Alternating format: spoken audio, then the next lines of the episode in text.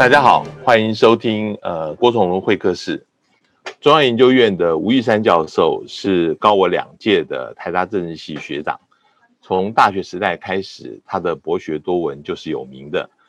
毕业出国以后，他在加州大学伯克莱分校取得博士学位，回到台湾。不同于其他的政治系教授出入于政治与学术之间，吴玉山一直留在学术界，创设中研院政治研究所，并且获选中研院院士。在六月十九号，龙应台文化基金会的斯沙龙系列里面，他以俄罗斯的强国梦为题来演讲，谈到普京统治下的俄罗斯现况，以及当前世界中美两强的对抗格局下冷战二点零的形成。以及这是对台湾的影响。我们今天的访谈会继续延伸这个话题。吴教授，欢迎来到郭崇会客室。谢谢你，崇伦兄，很高兴有这个机会可以进入崇伦会客室。我我想先请你谈一下你的学术历程，为什么会对于俄罗斯还有对于前共产国家的转型啊特别感兴趣？嗯，我想是因为在我念大学跟研究所的那个时代呢。嗯，俄罗斯相关的研究是一个挺神秘的啊，这么一个领域。那但另外一方面，这个那个时候的苏联啦，啊，对于全世界的影响当然是极大的啊，包括中国共产党就是在他的指导之下成立的，所以对一个嗯非常呃影响力深远，但是又很少人能够触碰到他的这样的题目啊。啊，对于一个年轻的这个学生来讲，啊，他的吸引力非常大。嗯，他刚好，嗯，我周遭左右呢有这样子一个环境，让我可以约略的触碰到一点这个皮毛。嗯，包括他的这个语文啊，一开始接触的时候就对那个 Cyrillic 这种字母啊，嗯嗯嗯，就。深深着迷。后来我念正大的，后来我念正大的东亚所嘛，东亚所就是以中国大陆作为一个研究的这样的一个学术机构。嗯，在那个里头就比较更能够接触到这一方面的资料，所以就从那个时候一路走下来，嗯，到今天当然是相关的这种讯息已经非常的开放了啊。可是另外一方面，我们国内对于俄罗斯这一方面的了解，嗯嗯。啊，有兴趣的人还是不多，就跟这个国家在世界所扮演的角色、发挥的影响力是不成比例的。嗯嗯所以那个啊，这个重要性以及我们对它的理解中间这个 gap 啊，这个差距，一直是把我呃往这一方面带，深深吸入进入这个研究一个很重要的原因，一直到现在也是这样子啊。是，我想呃。我们在访谈的时候，我想先呃提最近发生的拜登跟普京的高峰会啊。拜登自己的话来说，他是希望这个目的高峰会的目的是希望恢复美俄关系的稳定性跟可预测性。可是，一结束以后啊，我们看到。俄罗斯就在夏威夷美军基地附近有一个很大的演习，然后最近也发生，呃，俄罗斯的这个飞机对于英国的驱逐舰在黑海的警告射击。真正俄罗斯跟美国的关系能够恢复到如拜登所愿吗？这个高峰会它的功能究竟在哪里？我我觉得。不错，就是一开始不能够把这类的高峰会期待太高。事实上，这个高峰会啊之所以成型，也是因为俄罗斯大军压境，在这个乌克兰的边境，然后啊，就是几乎有打仗的这种呃讯息、这种气味传出来了。所以拜登是觉得，呃，无论如何应该要跟俄罗斯的这个总统不仅要有一个。呃，见面接触的机会，他是个蛮务实的人了。嗯嗯嗯。那对于普京来讲的话，当然他也不认为目前俄罗斯的状况，就是国际的这个他的所占的这个角色跟地位是最好的啊。因为对俄罗斯最好的其实是跟西方国家比较改善关系，这样他在跟北京交往的时候手上也比较有牌，不像现在他除了跟向中国靠拢以外，他没有其他的这个出路可走。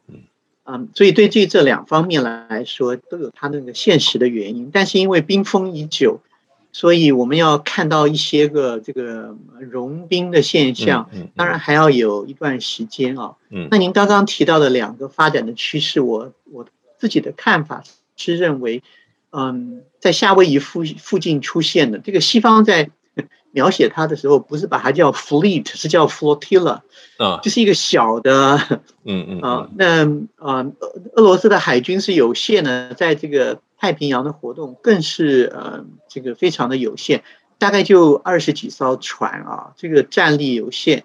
那个飞机其实也出动就几十架而已。嗯嗯嗯。那呃，就整个来讲，对美国看起来真的就是 就是小看这一个 时代，它的意义有限的哈。嗯可另外一方面呢，这个俄罗斯当然他的想法是说，啊，你们的这个啊海军都已经在黑海，我的这个腹部柔软的腹部下腹啊，这个 soft belly 这里出现了。嗯。那呃，我连碰一下你这个。太平洋中间的这个呃夏威夷我都不能去嘛啊，所以它有这样的意义在这里。这个当然是早就安排好。可另外一方面，你讲黑海的这件事情啊，我觉得这就我不能讲说是他这个很早就预期的，因为英国人其实在黑海比美国积极。嗯，那美国当然是在太平洋，这是他的这个他的他的内海嘛，这样讲哈。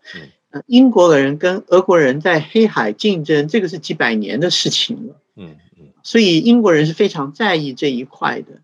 那对俄国人来讲，因为新拿了克里米亚，然后克里米亚这个西方国家都不承认是俄罗斯的领土了，所以俄罗斯在这一点非常就是高度的敏感。嗯，那英国人那个呃这个船呢，它是从敖德萨出来，这是个乌克兰的港口。那么然后呢，它要往乔治亚那里走，最近的那条路呢，会非常接近克里米亚。嗯，那英国人就引了这个无害航行权，就虽然我是军舰，然后非常的贴近了这个呃，因为他认为这是乌克兰的水域。嗯，那我即使在这里通过呢，这也是一个国际上承认的一个通道，所以。乌克兰既然没有抗议，你有什么好抗议？但是乌克兰不会抗议。嗯嗯呃，对乌克兰来讲的话，这个啊，你多靠近克里米亚都不是问题。嗯。俄国人就认为这是我的领土，然后你已经进入我的领海。嗯。当然，这个中间它它的实际位置还有一些争执。嗯。或非常可能是已经进入十二海里之内。嗯嗯嗯。那英国人呢？其实在帮乌克兰在建立他的海军。嗯。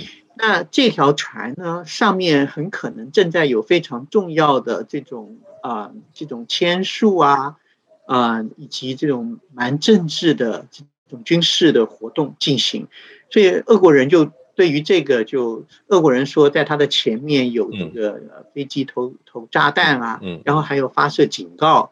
那英国人是讲说没啦没啦，这个呃，嗯嗯嗯，都是你在那里夸张了，嗯嗯嗯，但其实那个意思已经很清楚，嗯嗯嗯，所以我我觉得在这一点上，俄国人倒未必是啊，已经构思了很久，嗯，可是，在太平洋的那个，他绝对是已经构思很久了，是，所以是。总的说起来，就是俄国人他还是想要保持一个比较强势的位置，然后要让美国来救他。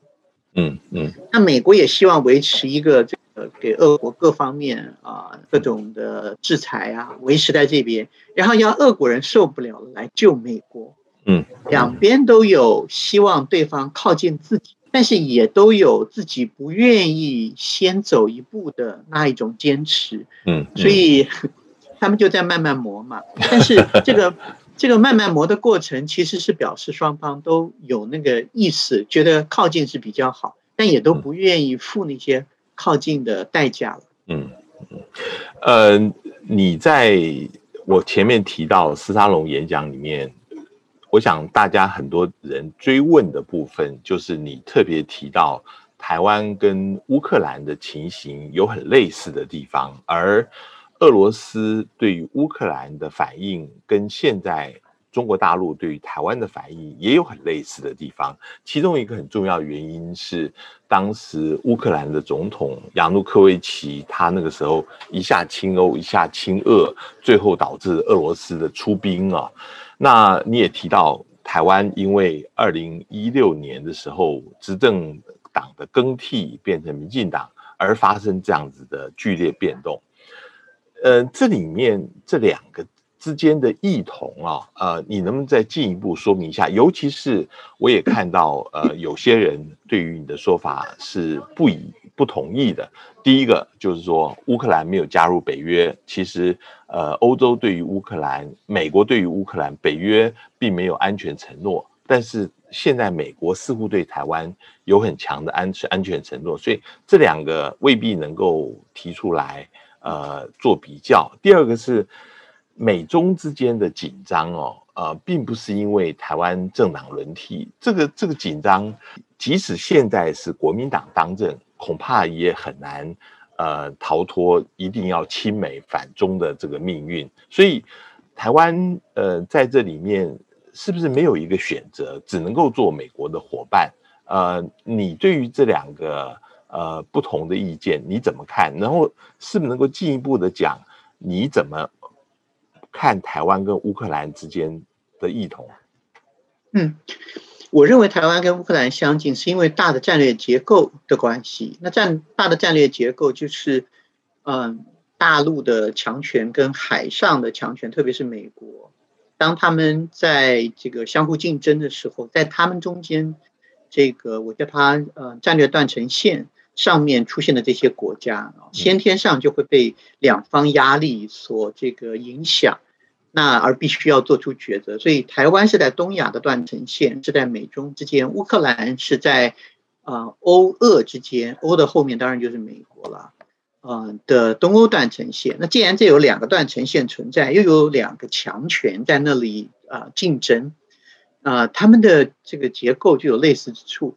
那另外还一个类似之处，就是台湾跟韩国以及日本以及东南亚国家不同的地方，是在于啊。台湾跟中国大陆之间的关系，中间牵扯到民族主义，牵扯到国家认同啊，牵扯到这些东西，这个跟呃其他的这些个呃东亚的国家是不相同。嗯，那乌克兰呢，呃也有这一点跟其他不一样，跟罗马尼亚、跟爱沙尼亚他们不一样，因为乌克兰的东西，它的这个认同，包括大批的乌克兰人在东边，他是讲俄罗斯啊，而不是讲乌克兰文的。虽然这两个之间是蛮。类似，但是还是有它不一样的地方。所以民族主义、国家认同这些东西都在这边了。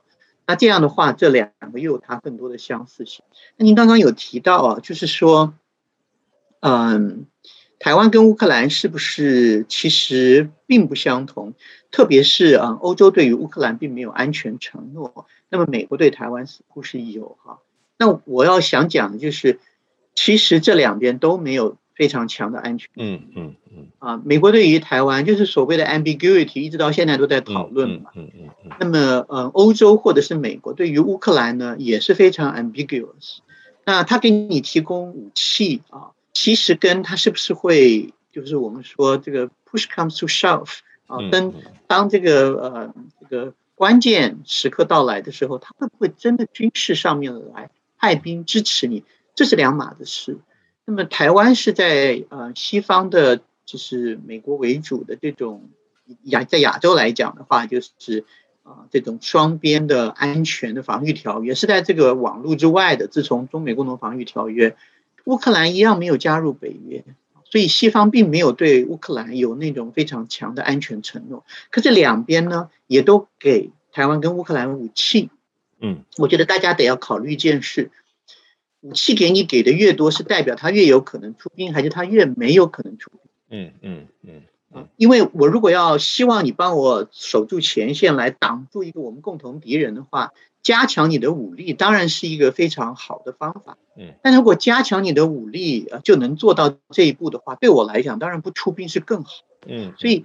所以卖武器给你啊，这个这个本身实在没办法完全连到说，这就表示啊，一旦一旦真的被攻击的时候，我会出兵。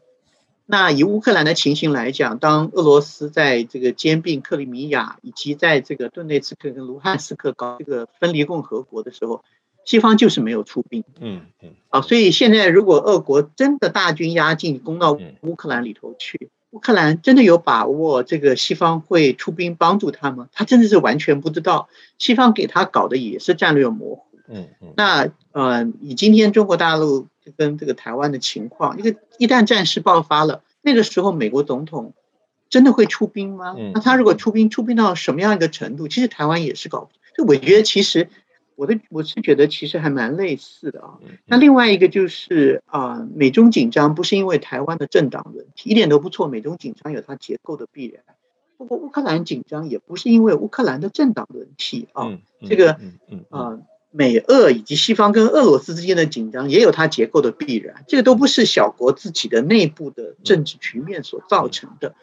那小国自己的内部的政治局面发生改变，会跟大的环境互动，然后会产生一些影响。那么这个是我又觉得这两个是这两个是有类似之处，但不一样的地方呢，当然还是乌克兰当年是面临是不是要加入欧盟，因为他在。二零一三年十一月的时候，是在跟欧盟讨论那个联系协定 （Association Agreement）。嗯，那个是进欧盟的入场券了，这大家都知道。嗯嗯。所以对普京来讲，这个就这个就非常的严重了。如果你乌克兰整个变成是欧盟的一部分的话，对俄罗斯来说，他觉得你是亲门踏户因为基辅根本就是所有的东斯拉夫人的文化的。这个源流啊，故都之所在嘛，嗯嗯嗯，所以普京是不能够容忍。那台湾在二零一四年太阳花运动的时候啊，是服贸协定，服贸协定毕竟跟加入一个正式的国际组织或者是加入一个军事同盟不相同，所以我觉得这两边受到的挑战是不相同。嗯，那两个大陆强权反应的强度也不相同。嗯嗯，那。但但是这个的，因为它的刺激不相同，所以反应的强度不相同，是不是又代表了一个结构性的相同？好，我的意思是说，你的刺激强，我就反应强；刺激弱，我就反应弱。大家想想看，如果今天台湾被邀请去加入一个跟美国的正式同盟，嗯嗯嗯，或者是说美国正式承认台湾，嗯，啊，不管用什么名义，嗯嗯，呃，如果是往这方面发展的话，那那个刺激的强度就类似。乌克兰正式加入北约或者加入欧盟的强度，嗯，那这个对俄罗斯来讲，他就摆明他要动手了。那对于中国大陆来讲，我觉得他也相当程度摆明我会动手的，就是那个讯号是蛮强。所以其实我觉得在结构类似的情况底下，两边实在有它类似处，当然还是有好些不一样。你细细的来看，这个自然是 case 之间不同。就是既然有那么多类似之处，就比较起来蛮有意思。我我们反过来看啊，你刚刚最后提到了乌克兰加入北约的问题。呃，我们知道之前乔治亚跟乌克兰一直希望能够加入北约，但是北约对这个事情一直很迟疑。呃，你觉得，比如说在日内瓦的高峰会上面，呃，拜登有没有可能私下承诺普京，就是说？我们不会让乌克兰加入北约，所以这是我们的保证。你也不用呃这么紧张，在这个前线当中，呃，想要呃就是用武力展示武力，然后制造不需要的紧张。就像是在台湾方面，虽然一直对台湾有这种安全承诺，可是最后呃美国跟台湾的所谓联盟安全关系也不会升高到一个正式的程度。呃，这里面是有一个结构上的限制的，是不是有这样可能？我觉得有可能慢慢在往那条线去琢磨。嗯嗯，以拜登来讲的话，他去接受这个这个 line 啊是有可能的。嗯，但我们都知道，对川普来讲，好像什么事都有可能的样子啊。所以北京其实也。也担惊受怕了一阵子。那拜登对他来讲的话，是是一个比较稳定的一个啊，说一个行为者吧。所以啊，有没有可能在这两边都出现了您刚刚所提的啊？就是说，在政治上面不会给予更多的支持对于乌克兰跟台湾。嗯。那在军事上面，你就不要有过硬过激的行动，嗯，这样的一个 trade off 啊，我觉得是是是有它的可能性在这边的，嗯，但是当然，嗯，就算是这个大范围之内，这条线是画下来了，它还是有很多比较细的地方，嗯，嗯，比方说。呃，对美国来讲，你叫他不支持那个 d e v a n i 不去攻击俄罗斯、镇压国内的反对派，这是不可能的。是，呃，这个对拜登来讲，他不是也有提吗？这是我们的，这是我们的 DNA 嘛，啊，呃，民主国家，我一定要讲。可是对于普京来讲的话，这个这个对于他的政权的存续是有很大的影响力了。嗯，而且对他来说，如果你可以这样做，虽然他嘴巴不承认，我怎么介入你美国的政治选举都是可以的，因为你这样搞我，我怎么不我怎么？嗯，就是那个潜台词，就表面的台词是双方都说我不会去介入你的政治，但是美国会说民主是局势的原则。那俄罗斯会实际的做这些动作来支持对他来讲对他比较有利的候选人。嗯，那呃，表面上的台词就就都不互相干预政治，底下的情形就是这个这这两个 principles 它没有办法共存。那以今天美中的情形来讲也是一样，比方说香港，对于香港来讲，对西方来说，香港根本就是半个西方的，是你中国的。这个大的范围里头，一个一直都是一半在西方领域里头的，它真的是有我要好好的保护它，然后让它的这个 system 是还能维持一定程度的这个跟你不相同，是我们比较认为理想。那现在看你不但不断的这个 roll back，然后把香港弄得这个，那像这类的东西，美中之间要想达成一个妥协，这是。这是非常困难的事情，嗯嗯，所以所以我觉得那个那个那个大的这个 red line 有可能是可以画得下来的，在在这两个领导人啊，或者说是三个领导人之间，嗯，但是在比较细的那一部分就比较难。那很多时候就是那个这个。魔鬼是在细节中间，嗯嗯嗯，魔鬼会从细节中间跳出来，然后把你那个整个的那个你们想好的框架把它 disrupt 掉。嗯嗯嗯，我我觉我觉得两边我都看到类似的状况。那个呃，你在演讲里面也提到，你认为现在有所谓这个呃国际冷战二点零的出现啊？呃，我们知道冷战其实也有人说是一个呃。Cold Peace 就是说，其实不是 Cold War，事实上维持了六十年的，基本上算是稳定的一个局面，就是因为双方也都尊重彼此的势力范围了哈。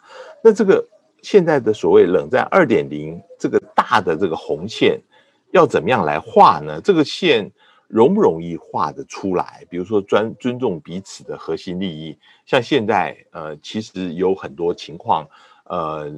是在模糊地带。你刚刚提到香港，呃，比如说，呃，现在比如说在中亚，呃，俄罗斯，呃，他会不会担心他的利益是在哪里？比如说德国，呃，他主张还是要跟中国大陆要来往来的。这个这个二点零这个红大的红线要怎么样来画？是不是像我们以前看到的冷战的一点零能够这么清楚？还是说这里面犬牙交错？就像你说的，反而更容易会并发出冲突出来。对，我觉得这只是一个大的趋势。那这个大的趋势的原因是在于美中这两个国家，它的总体国力大大的超过所有在后面的。那因此，所有的国家都会落到这个两强相争的这个大的世界格局里头，然后你得要决定该怎么办。那在冷战的时候，也是有一群这个啊，这个不加盟的国家，甚至于还搞成一个自己的，等于像个 coalition 一样嘛。嗯。那啊，像这个印度啊、南斯拉夫啊、哦、印尼啊，就是一些开发中国家的大国，不甘于自己只是在两强中间的一个阻子，他希望有一些他自己的角色或者是地位。我觉得这个在新的这个冷战的架构当中，它也会同样出现的。啊，那另外一方面呢，就是也有很多国家，他也不希望被你强迫靠靠边站，啊，就是一定要呃进入，就是非此即彼吧。那您刚刚也有提到，像德国，举个例子来说，就是那个 Nord Stream，就是那个北溪。嗯，那德国非常希望直接从俄罗斯能够引入能源。那这个在波罗的海下面的这个管线，这个呃，就是离完全好，这个正式能够输送油气，这个嗯，只是就差那个一点点了哈。最后百分之五 是嗯，对，所以嗯。美国人他希望，嗯，这个事情不要不要能够完成。原因是因为如果这样子的话，德国对他来讲是这么重要的一个盟邦，他的能源上面就增加了对于俄罗斯的依赖了。但俄罗斯总是运用这种能源来影响这个对他这个供应的这些国家的。另外一方面，因为美国搞这个 fracture，就是用这个。页岩油，对对对，嗯，那把这些呃，特别是天然气弄出来了以后，它也可以弄那个 LNG，就是那个液化的天然气。那呃，所以美国也希望，那你是德国，你就买买我美国的，用美国的天然气，这个不要用俄国的天然气。所以天然气也被贴贴标签了啦，不管是什么五 G 啊，还是什么，这都有这样的味道在这里。嗯，所以在这里头，我们就看到那个结构的压力。然后又看到这个中间的这些国家，不管你是是不是很很贴近啊，这个西方或者是大陆强权的，他也不那么想整个贴上去，因为如果这样子的话。他自己的经济上面会受很大的损失。嗯嗯嗯啊，我们的台积电也是一样啊。美国人叫我们不要做这个呃中国大陆的生意。嗯嗯嗯，不要做华为的生意，这砍掉他多少东西？嗯嗯嗯。然后又一定要我们跑去美国来投资，这个投资也未必对于这个啊台积电来讲是那么有利可图。可是台积电他也没办法，他必须要做一些选择。嗯。所以我们就看到两件事，一个是。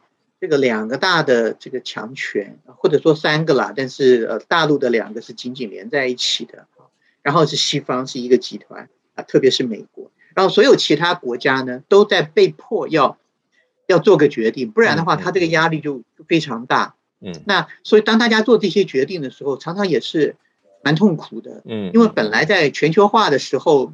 不不大管这么些嘛。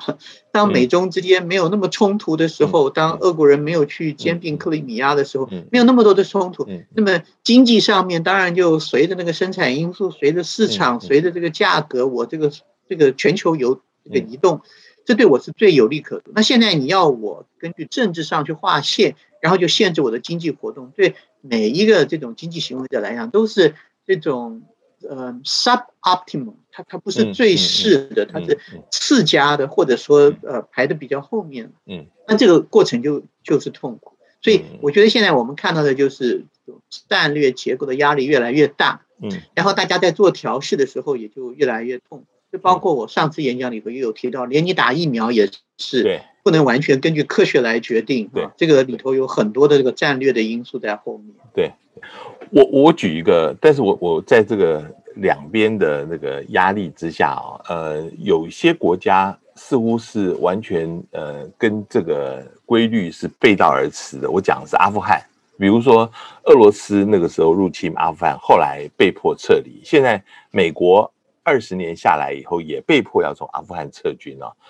阿富汗这个地方，就从地缘战争呃政治的这个角度来看，这个对于俄罗斯教训跟美国的教训各自是什么？阿阿富汗长久以来被认为是帝国的坟场哦，是呃，这个是完全跟国际政治的地缘政治的趋势背离的吗？还是是怎么样一个情况？呃，以阿阿富汗的情形来说的话，呃，确实是，就是我们刚刚讲两两个大的强权中间会有一些特殊的例子。而这些特殊的例子，已经的情形看起来，其实好多都是在那个 fundamentalism 这一块，因为这一块它是它是双反，它是同时跟跟两边这个两个大的强大势力为敌的。那它怎么支撑得下去呢？那显很显然，它有一个那种特殊的，甚至于跟这个呃啊，我们说宗教的这种意识形态的高度动员的啊呃。这种情况有关，又跟阿富汗这个地方它特殊的地理生态，还包括它本身是一个比较啊比较这种氏族性的，然后啊就这样讲好了，它并不是一个所谓的现代的嗯国家，嗯，所以当你用我们现在这些武器什么之类的，它对于打击有组织的现代国家是很有用的，嗯嗯，可是你对一个啊相当氏族的。甚至于带有游牧性质的，然后呢，他们在那种啊苦旱的这种山区这个非常困难的生活环境里头是甘之如饴，然后在这个里面，就说他那个忍忍耐这个啊啊物质条件的艰苦的那个那个能力，是远远超越于这些呃发展国家的。那因此，当我们用各种经济啊军事的方法想要去压服这一类型的国家，特别像阿富汗这个特殊例子的话，就变得很困难。可另外一方面，我们也得要想到，当俄军这个呃这个入侵阿富汗，包括美国现在扶持这个喀布尔的政权，以及呃大肆的在阿富汗里头要清剿啊这个呃神学士啊什么这些的，在这个过程当中，其实阿富汗的老百姓受非常非常大的痛苦。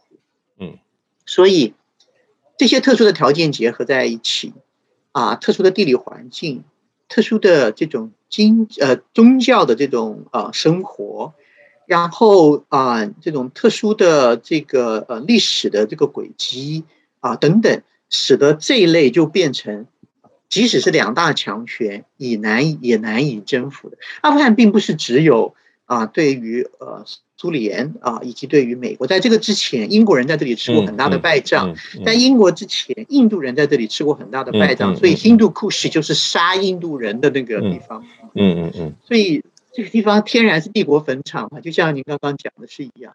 是我觉得在这里有一点啊，在台湾的我们得要小心的，就是美国啊，在拜登的这个呃，其实他是记着川普，在拜登的这个主政了以后。他就是退出了。那我们现在看到的情形啊，这个 Taliban 就是要回来了。嗯啊，我我觉得非常有可能，这个神学式的政权就会把现在美国所扶持起来的可怖的政权给推翻掉啊。嗯那这个这个代表什么呢？啊，这个代表就算是美国，而且他有这么多的力量进去，而且是因为你打了九一一啊，对于我国内造成这么大的损失，所以全国之力，嗯，搞了这么许久。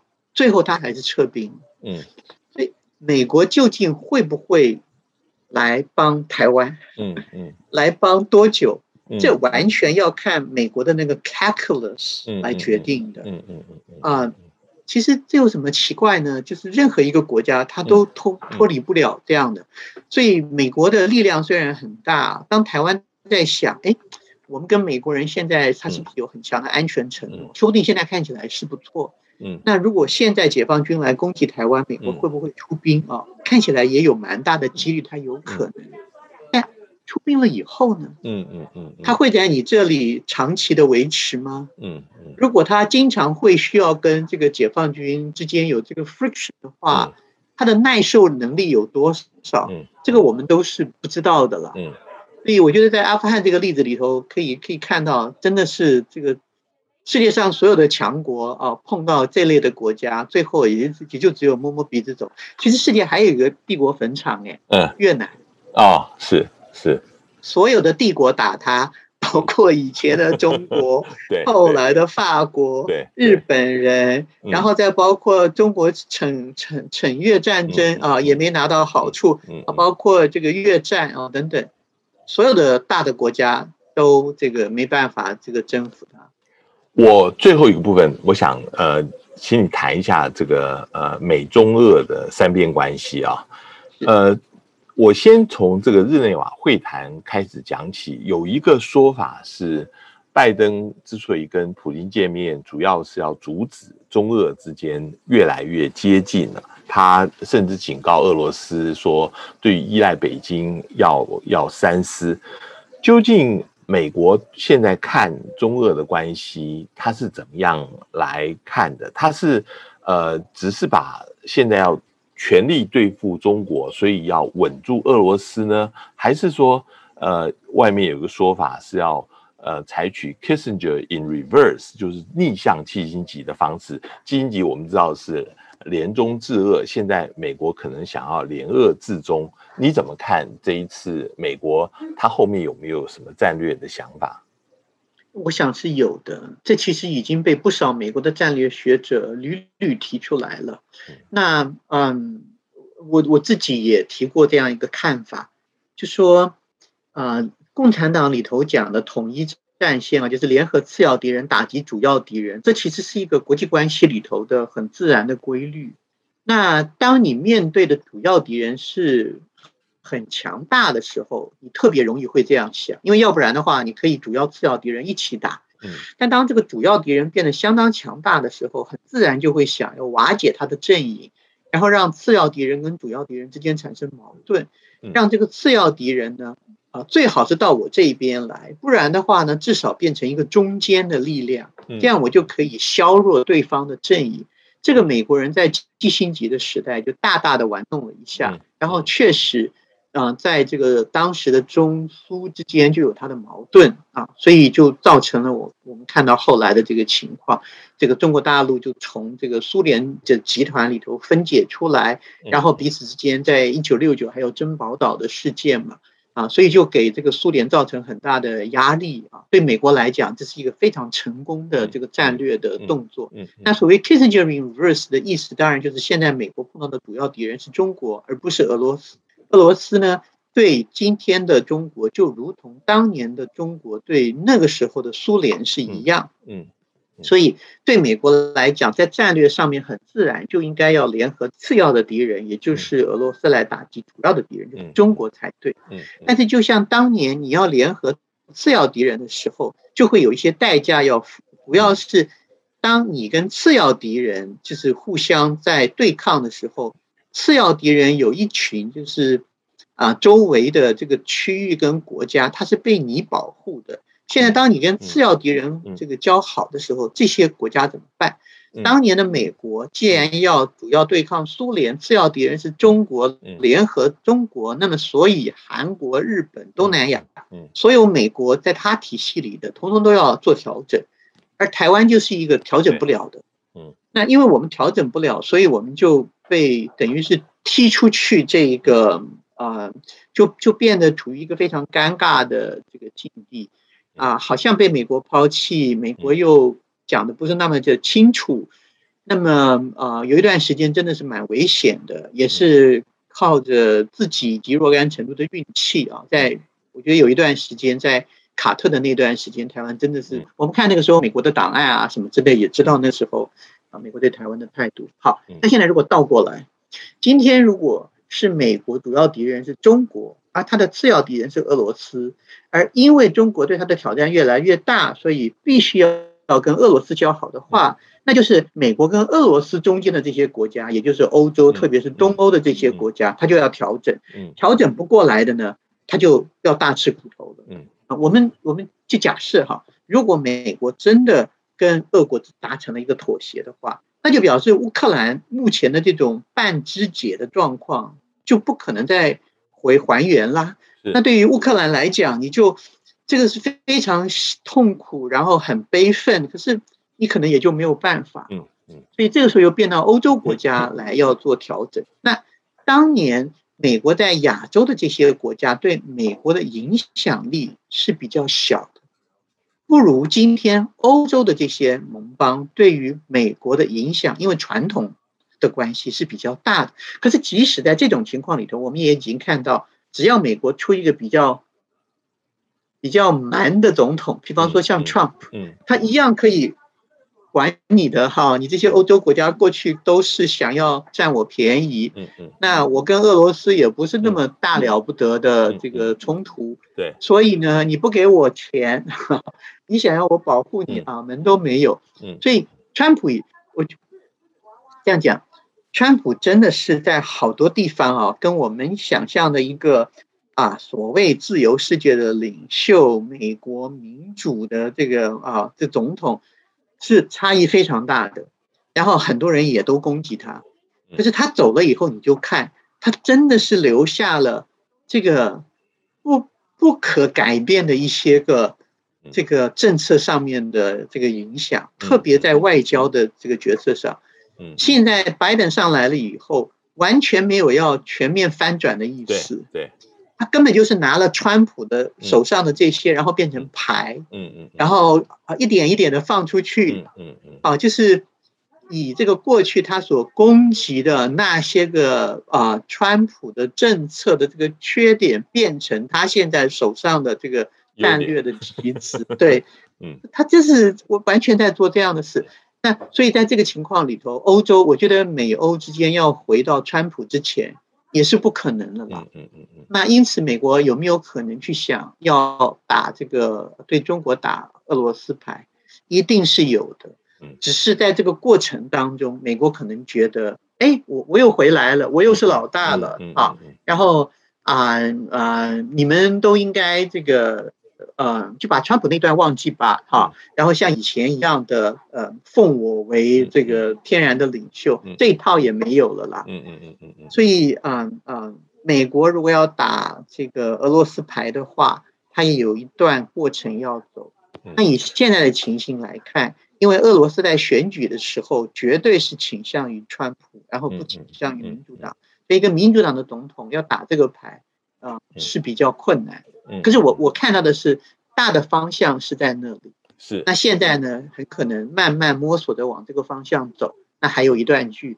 哦。还有一点，如果看中国大陆的报道的话，就会发现他大大的在播报以及放大这个不请说他没有接受美国的诱惑，对。他还是站在中国的这一边，对他他大量的在做这样的宣传，这个宣传的背后反映的其实不是他的自信，而是他的担心，没有错。没有错，我我就反过来，我想问，那俄罗斯现在的盘算在哪里？当然，从战略上来考虑，他当然最希望是美国跟中国都在拉他，他左右逢源嘛。那可是现在他要表现出来的态势，譬如说，昨天呃二十八号，他跟呃习近平做视讯的会谈。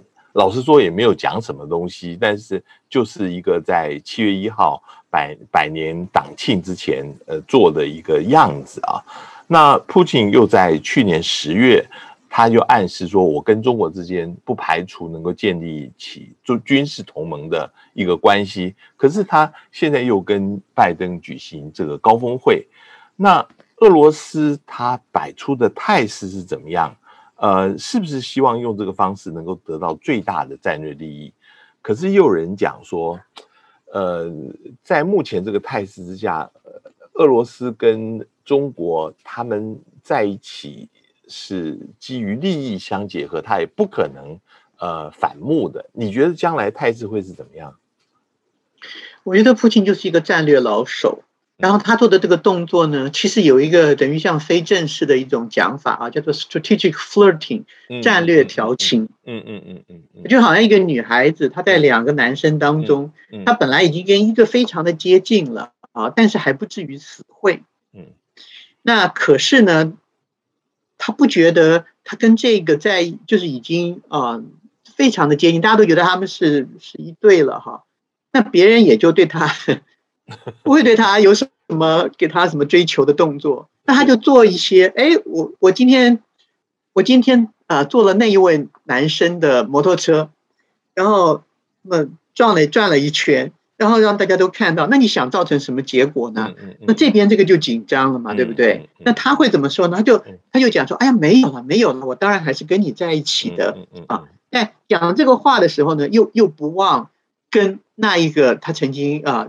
一起去这个约会过的啊，嗯，他还是继续在呃放电，嗯嗯，不仅就在做这个事情，他这个清清楚楚他在做这个事情，然后当他做这个事情的时候呢，他一点没有看起来像他要违背跟中国之间关系的地方，所以你也抓不住他有什么不对的地方，可是他就让你紧张了，那这个其实是增加不仅对于中国的战略筹码的一些个动作。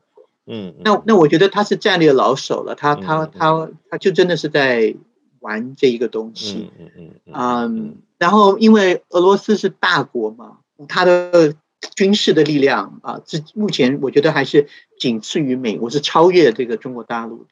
就当他这样做的时候，大家对于他啊，也就是就说。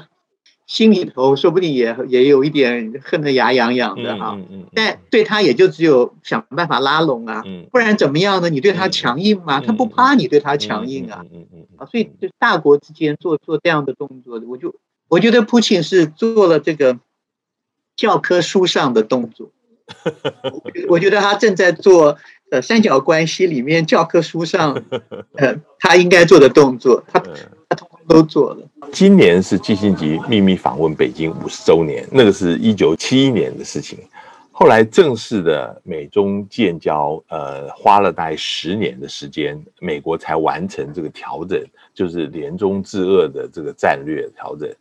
我也想请问你，就是说，如果说我们现在看十年以后，这个全世界战略格局会是怎么样？哦，当然这里面有几个前提啦，比如说中国的经济会继续增长，呃，超越美国了，呃，也许十年以后。普京跟习近平有一个人或两个人都不会在位了，两国会不会因为这样子战略关系，呃，会有转变？你你怎么开？你怎么想这个事情？我先从理论上面来看啊，因为我们现在看到的这个情形呢，其实不是什么特殊的状况，就是在历史上面，在一个一定的范围里头，有两强相争啊，一个本来是霸主，后来一个是挑战者，他的。结局哦，其实不外四个，一个就是按照现在这个发展的曲线，然后呢，这挑战者呢就超越了霸主，嗯，然后结果呢，他就变成一个新的霸主，建立了自己的秩序了啊，这是第一个。第二个呢，就是目前那种双方僵僵持的局势呢，就一直持续，因为双方都会做一些动作，想办法不让这个对方超越，所以这就变一个长期僵持的情形。那这个呢，我们上次看到了，就是。啊，美美苏之间的冷战可以搞几十年的。嗯嗯嗯。那第三个呢，就是现在的这个挑战者呢，他最后下去了，因为他那个那个 momentum 那个冲势，其实没有办法一直持续下去。那当然跟这个比较不一样了。我们看到以前日本最强的时候，曾经来到美国的这个 GDP 的百分之七十左右，哈。那但是后来它没有办法持续啊，所以中国大陆是不是可以长期维持目前的情形？那还是他自己内部有些困难会下去。第四个可能性呢是出现了第三个争霸的人，嗯，啊，然后他起来了以后呢，这个啊把整个的这个这个局面变得不一样了。好，这个呃不好意思，我回播一下历史啊，因为我们做这个研究的时候，古今中外都会做的。啊，在唐朝初年的时候，先有非常强的突厥，后来唐朝跟他互相争霸，然后后来呢，这个东西突厥都被唐等于算是给灭了。可是就在这个这个跟这个东西突厥互相争霸的这个过程当中呢，后来义军突起了一个吐蕃，就是西藏，而他居然可以那个把长安都攻陷。那我们今天讲这个异军突起的是什么呢？现在看起来好像还没有那么呃成个气候的印度，它现在如果拿 PPP 来看的话，它的 GDP 可能已经到了全球第五，所以它它不是一个可以长期被忽略的力量。OK，那其实您刚刚问的这个题题目大概就是，那我讲的这四个理论的可能性里头会是什么最有可能的？嗯，我我个人是倾向认为长期僵持。会是一个最有可能的情形，嗯，因为美国显然是一个已经惊醒的霸主，然后他现在已经以一切的力量，在以前嘴巴上还要表示哦，你强大很好啊，好，这个自由，这个 liberal order 什么，现在这种 lip service 都没有了啦，好，我就是就是针对你，他不但把自己的力量摆下去，他把他所有同盟的力量都摆下去，嗯嗯嗯嗯，那中国大陆。毕竟在他的同盟的这一块，他有一些“一带一路”啊，它有一些这些国家拿了它的好处，然后这个看起来跟它一样一起发生，这是有。可是那些并不是它的盟国，它的那个同盟的体系是是相对来讲脆弱的多的。那现在美国呢，又在对跟他比较最有准同盟关系的俄罗斯在招手。所以我觉得，那我们讲这个叫内部平衡、外部平衡嘛。美国不但内部平衡，自己想要这个把自己的国力重新振兴起来，然后又外部平衡，把全世界的国家尽量都拉到这里来。那在这一块上面，美国的那个他已经完了，对不对？这个 这个呃大美帝国嘛，如果你可以这样讲嘛，哦，他已经完成了，他已经玩了至少半个世纪以上嘛。所以这种手法、能力啊，各方面。这个是啊，我觉得北京不容易忘记这个忘难以望其项背的，嗯，所以我觉得长期的这个僵持是一个最有可能的情形，也因此台湾啊，究竟要怎么自处在这种框架里头，就变得非常重要。呃，这个长期僵持的情况，对于下一个台湾的领导人，你说要怎么办呢？他他也不能够长期的导向一边，这也是呃会危及到他自己的呃生存。他有可能呃有我们有 hedging，我们有避险的本钱吗？我们似乎在这方面。并没有太大的一个余地可以让我们可以生存吧？我们怎么办？我觉得有长短期两种两种想法了。就比较短期或者是中期的想法来讲，你必须要你必须要在峭壁以及漩涡之间小心把舵。嗯嗯，不能让自己卷到一个这两强都觉得要对你施加杀杀手的那个境遇里去。嗯但另外一方面呢，你的自保的能力必须要大大的加强。嗯嗯嗯啊，因为啊，这个是留的自己最后的一手了。嗯，因为所以呃，就是内部均衡跟外部均衡都得要考虑。啊哦，内部平衡跟外部平衡。那我觉得就长期的来讲，台湾有没有可能跟啊？我觉得我们过去曾经有过这个想象。就台湾有没有可能因为同文同种哦历史联系等等影响到中国大陆？今天如果拿力量来讲，经济力量各方面力量，这是个这个可能性几乎是没有了。嗯。可是另外一方面，你还是有一个 connection 在那边。那这一块，我觉得需要有一些创意的想法。嗯。因为长期。待在我们讲的这种漩涡与峭壁之间，那你真的就好像这个疫情嘛，你你防的再厉害，嗯嗯，他最后一进来了，你还是会很惨的，嗯嗯。那所以呃，你你要有那个坚壁清野，要有那个要有那个呃这种短期的，然后能够这个灵活的这种政策，在两个强权之间，嗯，长期来讲有没有可能化解掉？台湾的长期的危机，我我觉得这一块不管短期跟长期，都要刺激大家好好的来思考。这个是不是有一个讲法，好像是在日文里叫做“悬命一生”？这个是呃，我觉得在台湾是是需要大家在这个上面多花点功夫。非常谢谢今天呃吴教授接受我们访谈，这个非常有意思，这个也是很值得我们呃将来去想的事情。谢谢，谢谢。哎呦，谢谢你，谢谢崇文兄，好，谢谢，好，再见。OK，好好好，再见。